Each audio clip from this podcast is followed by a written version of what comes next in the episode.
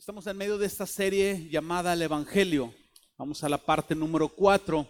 Hemos hablado sobre estos pilares que forman el mensaje del Evangelio. Hablamos en un domingo completo sobre eh, cómo Dios es creador y es lo primero que debemos de entender y establecer al proclamar el Evangelio y al vivir el Evangelio. Después de saber que Dios nos ha creado, debemos de entender que nosotros como humanos nos hemos revelado. El segundo pilar nos dice que somos pecadores. Y debido a que Dios nos ha creado y que nosotros somos pecadores, los humanos tenemos un problema serio porque Dios es justo y va, o más bien castigó el pecado. Entonces, hoy se trata de las buenas noticias. Una vez que hemos establecido en nuestra proclamación del Evangelio o nuestro entendimiento del Evangelio, una vez que hemos establecido esta verdad de que el humano está imposibilitado de acercarse a Dios. No hay una religión que tenga las suficientes reglas y obligaciones religiosas. Haz esto, no hagas aquello, da aquí, no des acá. No hay una religión que nos haga realmente reconciliarnos con Dios. El humano nunca por sus propias fuerzas va a alcanzar el estándar. El Señor tuvo que haber venido a salvarnos. Entonces, cuando establecemos la pecaminosidad del hombre, estamos listos, en la, estamos en la posición correcta para entender que hay buenas noticias. Estamos en problemas, pero hay una esperanza. En palabras simples, creo que debemos de ser como los mineros chilenos del 2010. Voy a poner esta foto en pantalla. Yo no sé cuántos de ustedes recuerdan esta noticia. Yo quiero leerles la narrativa.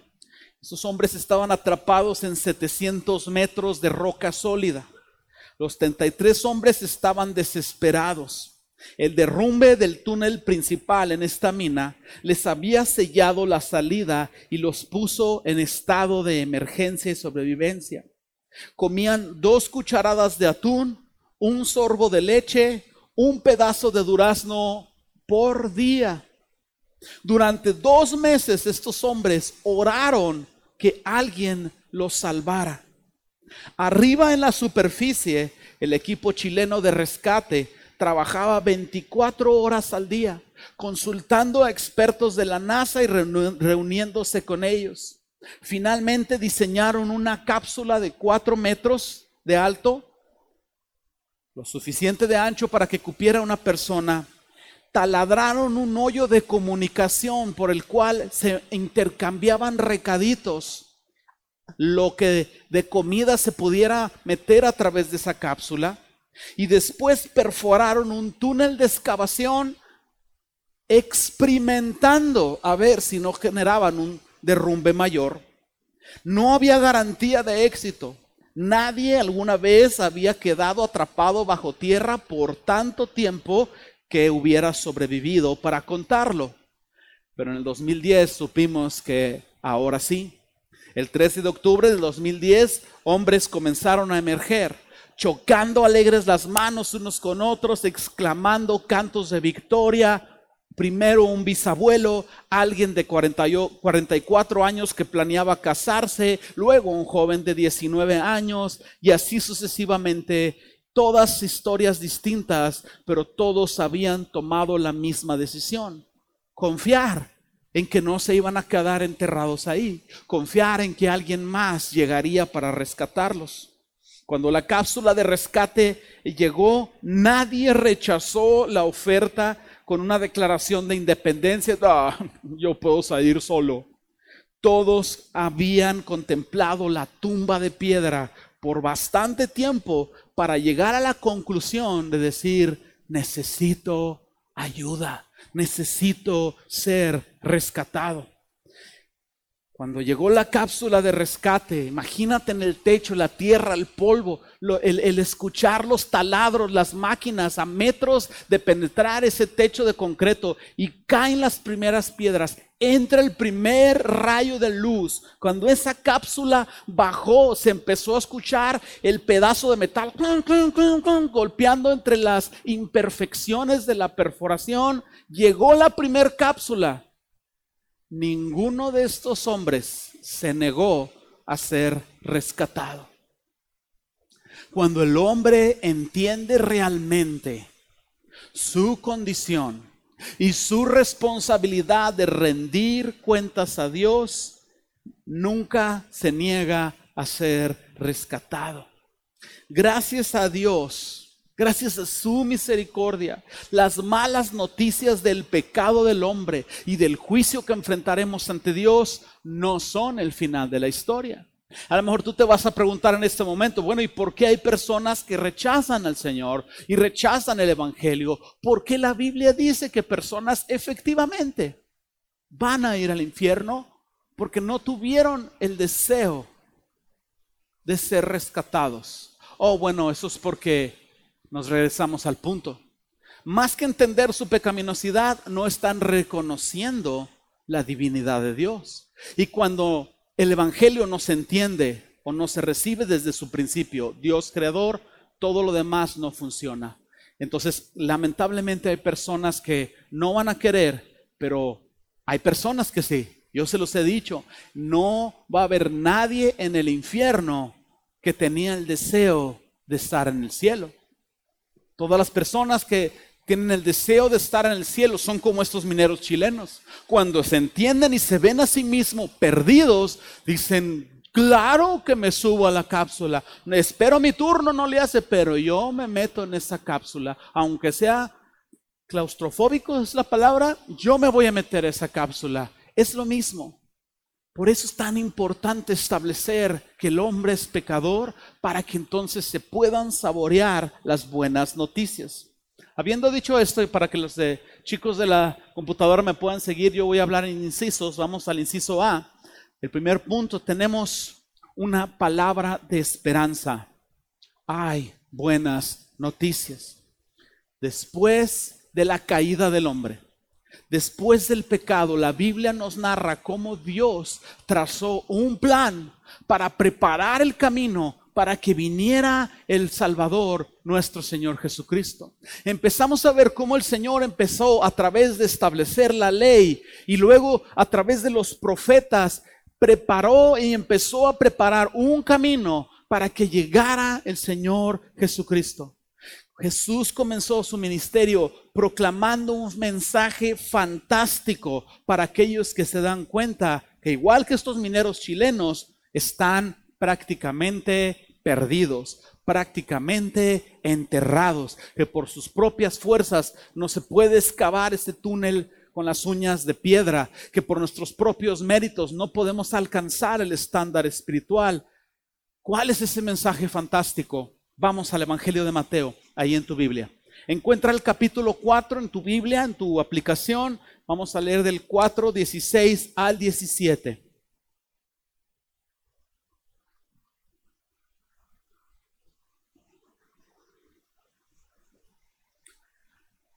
Mientras encuentras el capítulo 4 de Mateo, te quiero decir, ten en mente a estos mineros chilenos en una cueva oscura. Es solo un ejemplo para entender lo que la Biblia nos está diciendo. La Biblia dice, están citando creo el profeta Isaías, dice, el pueblo asentado, enterrado en tinieblas, vio gran luz tiempo fuera. No había luz. No había luz espiritualmente hablando. Pero la Biblia nos dice, el pueblo asentado en tinieblas vio gran luz y a los asentados en región de sombra de muerte, luz les resplandeció. Desde entonces comenzó Jesús a predicar y a decir, esta es la luz, arrepentíos porque el reino de los cielos se ha acercado. Vuelve a imaginarte a esos mineros en esa cueva oscura y empiezan a ver ese rayo de luz que penetra y ven una luz. Esa luz significa, ya la libré. Ya la libré. Puedo ser rescatado. La historia de nuestras vidas se puede resumir de esta misma manera. Aquellos que estamos en Cristo, gracias a Dios, podemos decir, estábamos asentados enterrados muriéndonos en oscuridad y en maldad. Y de pronto, de alguna manera, en una predicación, en un canto de alabanza, una visita a la iglesia, una visita a un grupo en casa, una conversación quizás espontánea, de pronto una luz resplandeció nuestras vidas, resplandeció nuestro entendimiento. A través de la ley, a través de los profetas, Dios había predicho que toda la maldad de este mundo llegaría a su fin y que el hombre sería rescatado. Y cuando estudiamos el Evangelio, no solo en estos cuatro pilares, sino la promesa eterna que nosotros tenemos, mis hermanos, es impresionantemente magnífico saber que lo mejor de nuestras vidas literalmente está por venir. Quiero que vayas ahora en tu Biblia a el libro de Isaías. El libro de Isaías está casi en el centro de las páginas de tu Biblia y es tan grande que es casi muy difícil que le falles ahí. Entonces puedes ahí partir tu Biblia en dos y casi creo que estarás en, en Isaías. Y si tienes la aplicación, bueno, pues quizás puedes llegar ahí también de una manera corta y rápida. Isaías 9, versículos 6 al 7. Viene esta promesa a través del profeta Isaías, porque un niño nos es nacido, hijo nos es dado, y el principado sobre su hombro y él se llamará su nombre admirable, consejero, Dios fuerte, Padre eterno, príncipe de paz. Lo dilatado de su imperio y la paz no tendrán límite sobre el trono de David y sobre su reino, disponiéndolo y confirmándolo en juicio y en justicia desde ahora y para siempre. El celo, la pasión, el amor del Señor de los ejércitos hará esto. Me llama la atención esta palabra, lo dilatado de su imperio. Parece que el imperio de Dios está ya conquistando la tierra desde que Jesús empezó a proclamar esto. Nosotros estamos en medio de esta batalla espiritual, viviendo por fe, proclamando el Evangelio, y parece que se está dilatando, retrasando, tardando ese gobierno de Jesús sobre todas las cosas. Pero eso no significa que no vaya a venir. De hecho, estamos más cerca de lo que cualquier otra generación ha estado, más cerca de lo que nosotros nos imaginamos. Hay buenas noticias inesperadas. Cuando Jesús aparece en la escena, aparece inaugurando el reino de los cielos en la tierra. Es básicamente el rescatista con una lámpara o si tú estuvieras perdido en una cueva, en un laberinto quizás, tú ves de pronto de lejos una antorcha y cuando ves esa antorcha tú dices, alguien viene por mí, este es Jesús. Iluminó a la humanidad para que la humanidad supiera cuál es el camino. Jesús es la antorcha. Él dijo, sigue la luz o yo soy el camino, la verdad y la vida. Los judíos esperaban un rey terrenal. Los judíos estaban en la mentalidad, quizás tenían ahí un fallo de interpretación en las profecías del Mesías. Ellos estaban esperando un rey al estilo David. Así como David llegó y mató a Goliat y libertó a Israel y puso orden de los filisteos, ellos esperaban un estratega, un líder, ellos esperaban ahí un, un, Aquiles, un, Hércules, alguien que, que tuviera un liderazgo extraordinario, quizás un Moisés con una vara que con señales, ¿verdad?, los liberara de la opresión romana. Pero la idea de Jesús era mucho más profunda que esta. Jesús enseñaba el Evangelio. Jesús enseñaba la verdad, Jesús sanaba a los enfermos, Jesús proclamaba quién era Él. Y cuando el gobernador romano lo tiene ahí arrestado, lo tiene golpeado, le hace preguntas, el, el gobernador romano le dice, ¿qué no entiendes que tengo la autoridad para liberarte o para crucificarte? Y no me contestas. Y Jesús le contesta en otras palabras, ya yo lo estoy parafraseando, el que no entiendes eres tú. Jesús le dice, mi reino no es de este mundo. Si Jesús hubiera optado por la opción de ser liberado y no ir a la cruz, otra opción, si Dios hubiera mandado efectivamente un Moisés, un segundo David, para libertar a Israel de la opresión romana, la salvación se hubiera limitado al pueblo de Israel,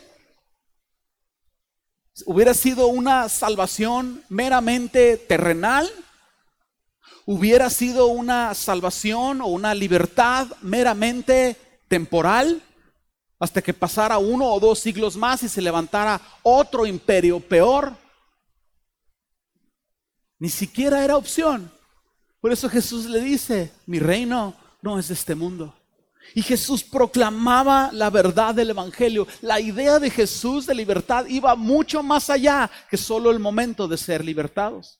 Jesús no solo vino a inaugurar el reino de los cielos, Jesús vino a morir por los pecadores, vino a tomar su lugar de castigo. Y con eso el Señor aseguró el perdón de nuestros pecados, aseguró la justificación, el, el poder estar delante de Dios en ese juicio y tener una posición correcta delante de Dios para que pudiéramos ser aptos para entrar en el reino. Mis hermanos, cuando de veras lo vemos desde esta perspectiva, el Evangelio es lo más increíble que hemos escuchado, la noticia más grande que ha venido a nuestras vidas.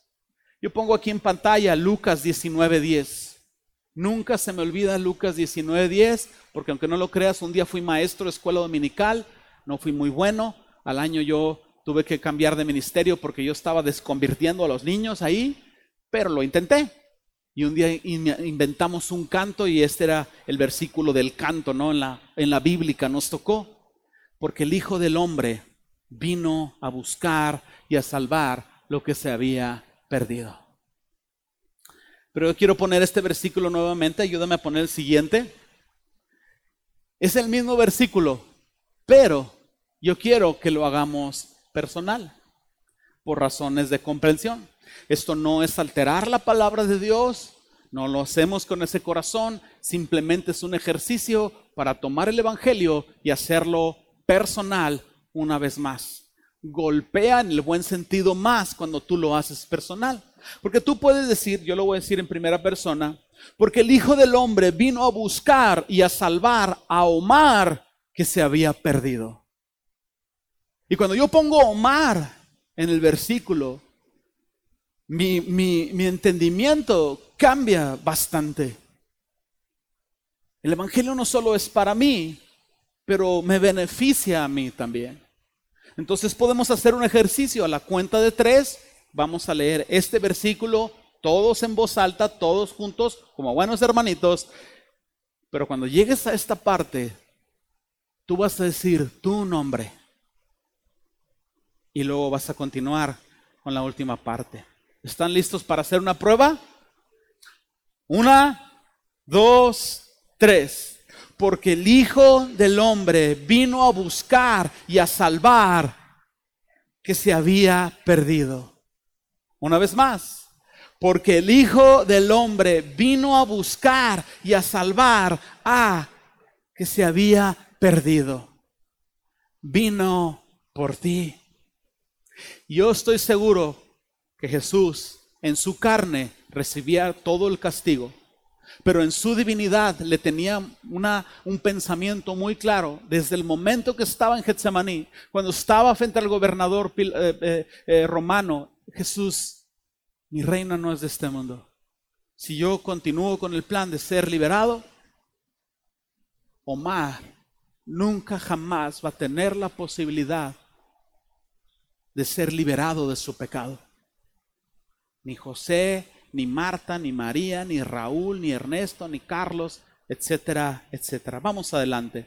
Inciso B. En el corazón, el, corazón del Evangelio está la sustitución penal.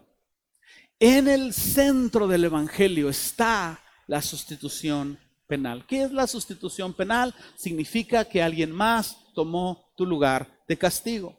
Y este alguien más sabes que fue Jesús. Murió por tus pecados. Él no tenía pecado, Él murió por tus pecados. En pantalla aparece primero, eh, el Evangelio de Juan 1.29.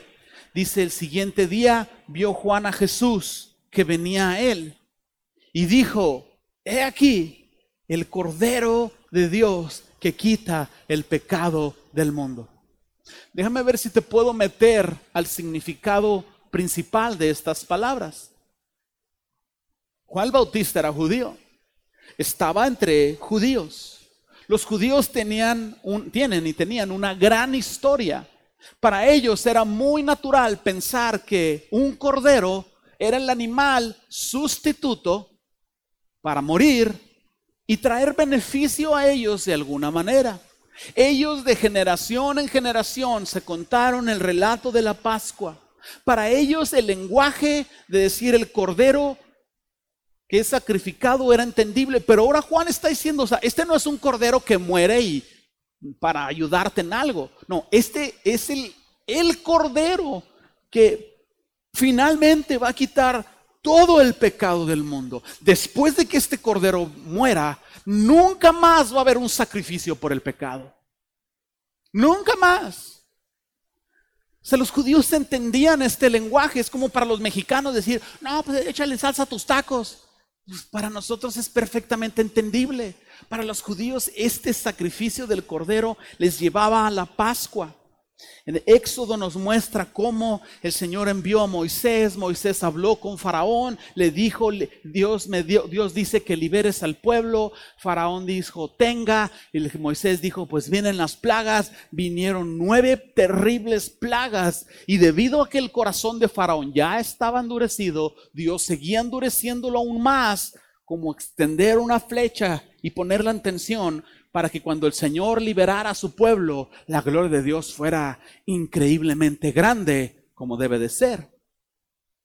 Pero Faraón no liberaba al pueblo de Israel. Finalmente llegó la última plaga, la muerte de los primogénitos. El Señor le dijo a Moisés que le dijera al pueblo, qué cuadro tan representativo de predicarle el Evangelio a las personas. Y les dijo, que hicieron un acto simbólico que ahora lo entendemos como el Evangelio. Les dijo, van a sacrificar un cordero, van a tomar su sangre, van a embarrarlo en los marcos de las ventanas y de las puertas. En la noche va a pasar la mortandad y la casa que esté embarrada o cubierta con esta sangre, la muerte los va a brincar, que es lo que significa la palabra Pascua. Pascua. Cuando tú pones tu fe en Jesucristo, Eres pecador, pones tu fe en Jesucristo. La sangre de Jesús hace que el juicio de Dios y la ira de Dios se brinquen sobre de ti. Ya hubo un sustituto penal. En el libro de Éxodo, si quieres acompañarme, capítulo 12, yo empiezo a leer en el versículo 12.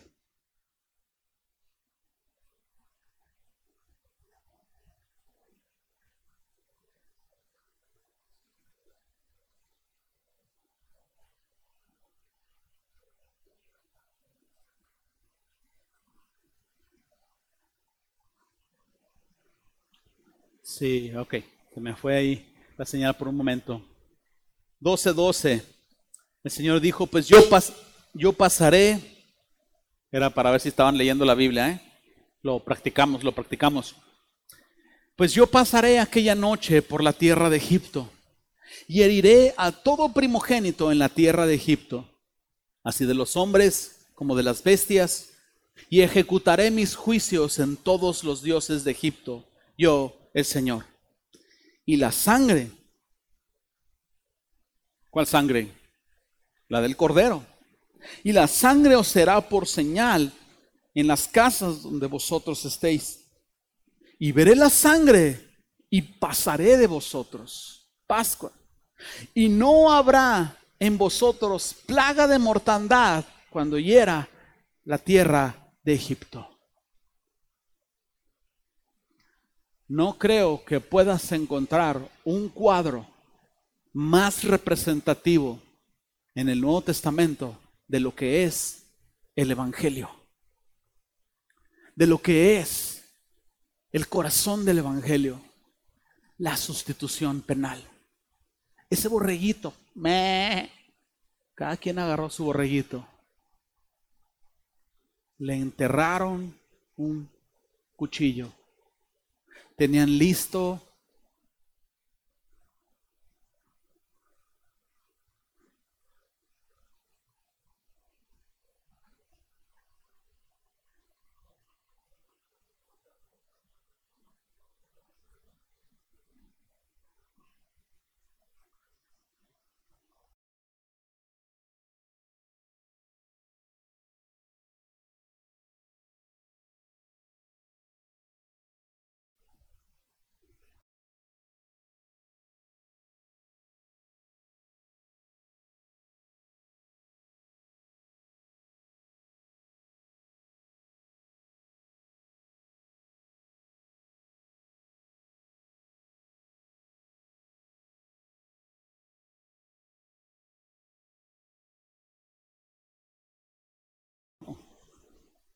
Perdón, las pilas eran Duracell, pero no es cierto el comercial del conejito. Sí, sí chafea el conejito a veces. Ah, no, ese es el de Nechizer, ¿verdad? Bueno, ustedes disculparán. Ah, me perdí. El Señor está haciendo eso mismo con nosotros. En el corazón del Evangelio está esta sustitución penal. Por eso Juan el Bautista vio a Jesús y dijo, este es el Cordero, no es un Cordero, es el Cordero. Aquí en pantalla aparece la foto de Greg Gilbert. Yo no sé si algunos de ustedes lo conocen. Es el pastor de la iglesia Third Avenue en Louisville, Kentucky. Él dijo lo siguiente, la fiesta de la Pascua, y especialmente el Cordero de la Pascua, se convirtieron en un símbolo poderoso de la idea del castigo de muerte de una persona que podía ser pagado por la muerte de otra persona. De hecho, esta idea de sustitución penal era la base de todo el sistema de sacrificios en el Antiguo Testamento. Ahí en el tabernáculo había un matadero de animales y cada vez que un animal iba y era asesinado y derramada su sangre, quemada su carne, las personas sabían que ese animal había derramado su sangre por el pecado de ellos. Y ellos sabían que ese animal y ese sacrificio no perdonaba sus pecados. Simplemente era algo que Dios pedía, porque era lo único que impedía que la ira de Dios cayera sobre ellos. La promesa que tenemos en Jesús va mucho, mucho más allá de esto la sangre de Jesús por primera vez, la sangre de este cordero, de una vez y para siempre, limpiaría todos los pecados de la humanidad. Tomó tiempo para los discípulos de Jesús entender que la misión de Jesús no solo era inaugurar el reino, arrepentidos porque el reino de los cielos se ha acercado. Tomó tiempo que ellos entendieran que no solo era inaugurar el reino, sino que Jesús mismo era el sustituto por sus pecados. Jesús vino a morir por sus pecados. Se dieron cuenta de que Jesús no solo era rey, que Jesús era el sustituto penal. Yo quiero que medites en estos siguientes pasajes. Van a aparecer aquí en pantalla. Dice, porque el Hijo del Hombre vino no vino para ser servido, sino para servir y para dar su vida en rescate por muchos. Segunda de Corintios 5:21, ¿quieren leerlo conmigo ahí en su pantalla? ¿En la pantalla? Cuento uno, cuento dos, cuento tres.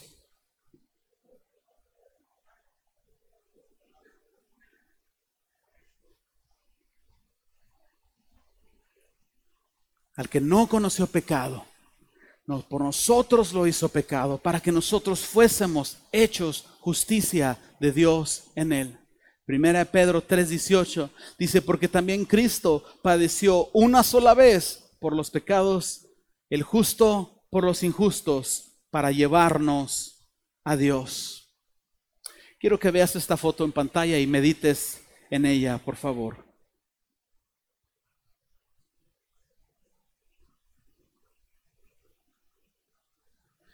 Mientras Jesús colgaba en la cruz, Jesús no estaba pagando por sus pecados.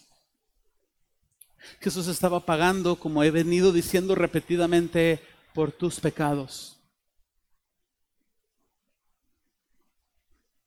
Pecados sexuales, pecados de otras categorías morales como mentiras, traiciones, celos, odio, robos. La tierra se llenó por oscuridad por tres horas. Toda la maldad, toda la maldad del mundo cayó sobre Jesús. Tiempo fuera. Toda la maldad del pasado, toda la maldad del presente, toda la maldad del futuro. La ira de Dios cayó sobre Jesús ahora logras ver el valor y el significado de lo que es el sustituto penal. Las palabras de Juan el Bautista son mucho más profundas de lo que a simple vista se leen. Juan Bautista vio y dijo, el Cordero de Dios que quita el pecado del mundo. Eran tus transgresiones, pero fueron sus heridas. Tus iniquidades, pero su castigo. Era nuestro pecado, pero fueron sus penas. Su muerte compró tu paz. Sus azotes ganaron la sanidad de nuestros cuerpos y la sanidad de nuestros pecados. La tristeza de Jesús fue tu gozo. Su muerte es ahora la razón de tu vida. Hay algo más increíble. Jesús resucitó. Yo no sé si puedes ayudarme aquí en el piano, Richie. Pero Jesús no solo pagó por el pecado, sino también resucitó de entre los muertos. No puedo profundizar mucho en la resurrección, pero podemos simplemente mencionar que esa tumba, como sabemos, no quedó vacía. Si Jesús no hubiera resucitado de entre los muertos, pero hubiera sido el sacrificio por el pecado, quedaría la idea de que Jesús fue un gran profeta que se sacrificó grandemente por el pueblo, para que el pueblo estuviera mejor. Pero estaría en la categoría de profeta. Lo pondrían en un salón de la fama, por decirlo así, junto con Moisés. Lo igualarían a Jeremías, a Abraham. Pero Jesús resucitó. Jesús resucitó porque era Dios y el Espíritu Santo empezó a obrar en él de una manera poderosa. Y la resurrección de Cristo nos dice que hay una posibilidad de nosotros de que ese poder que lo levantó a él sea el mismo poder que se aplica a nosotros para decir no al pecado. Porque ese poder es el que ejecuta en nosotros la regeneración, el nacer de nuevo. Es gracias a la resurrección que hoy tú puedes decir no al pecado. Si tú eres cristiano y no dices no al pecado, no es porque no puedas decir no o no tengas las fuerzas. Será un asunto de voluntad, debilidad de la carne, será otra predicación. Pero antes de esto, antes de la resurrección, antes de la obra redentora, nuestras vidas estaban inclinadas hacia el pecado. Después de la cruz, después de la resurrección, nuestras vidas están inclinadas hacia Dios.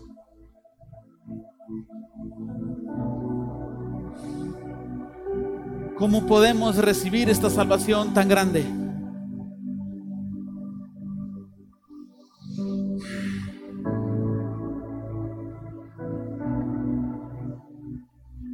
Igual que los mineros chilenos, podemos decir, quiero ser salvado. Necesito ser rescatado.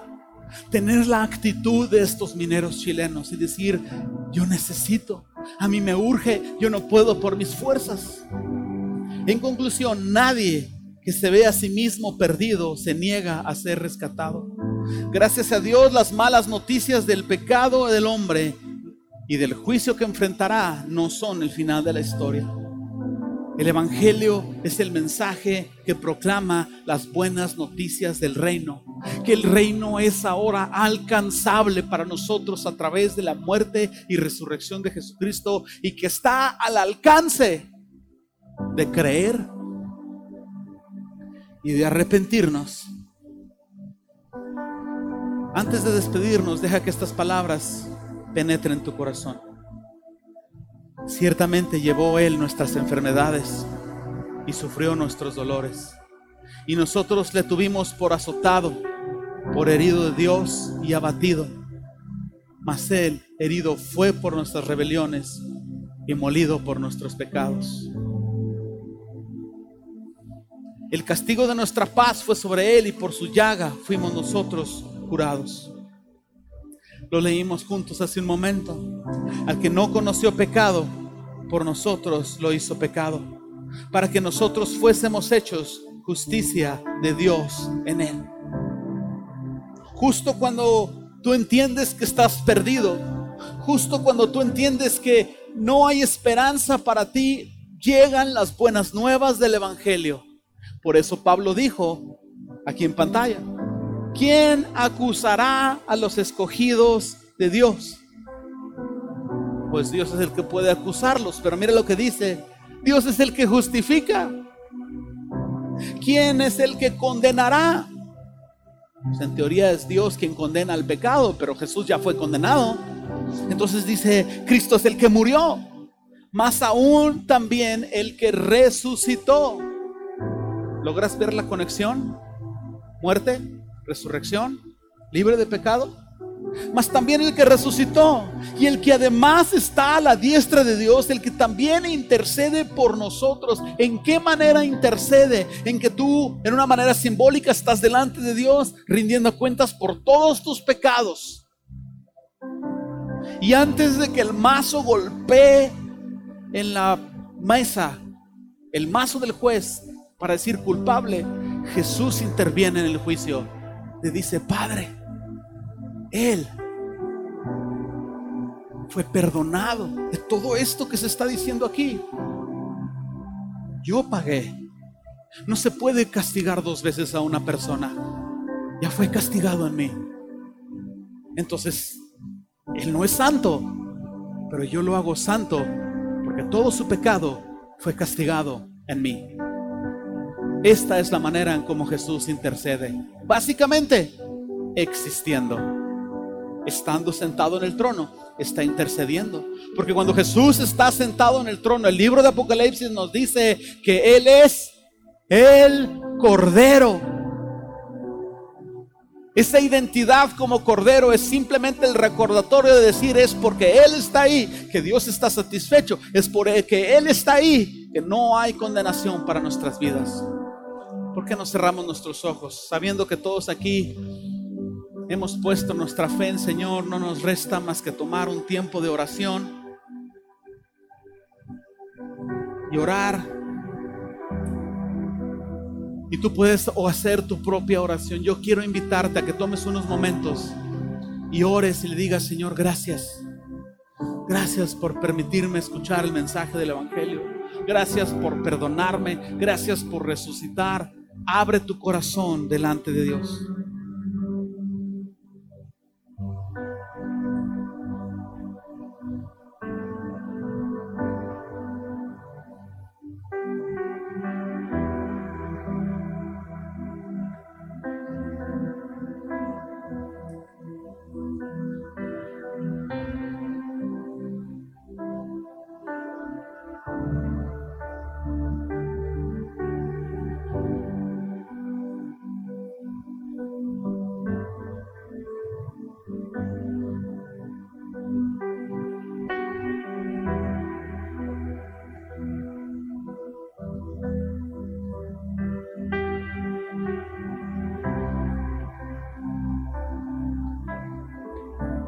Gracias, Señor. Gracias por tu cruz. Gracias, Señor Jesús.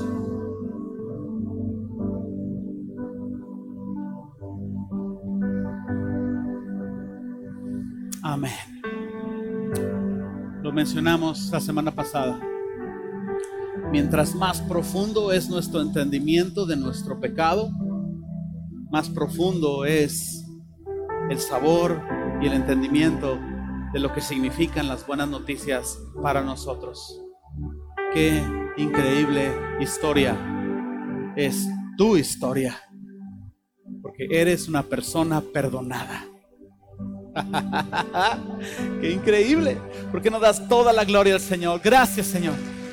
Gracias por lo que has hecho. Gracias por tu redención. Gracias, Señor.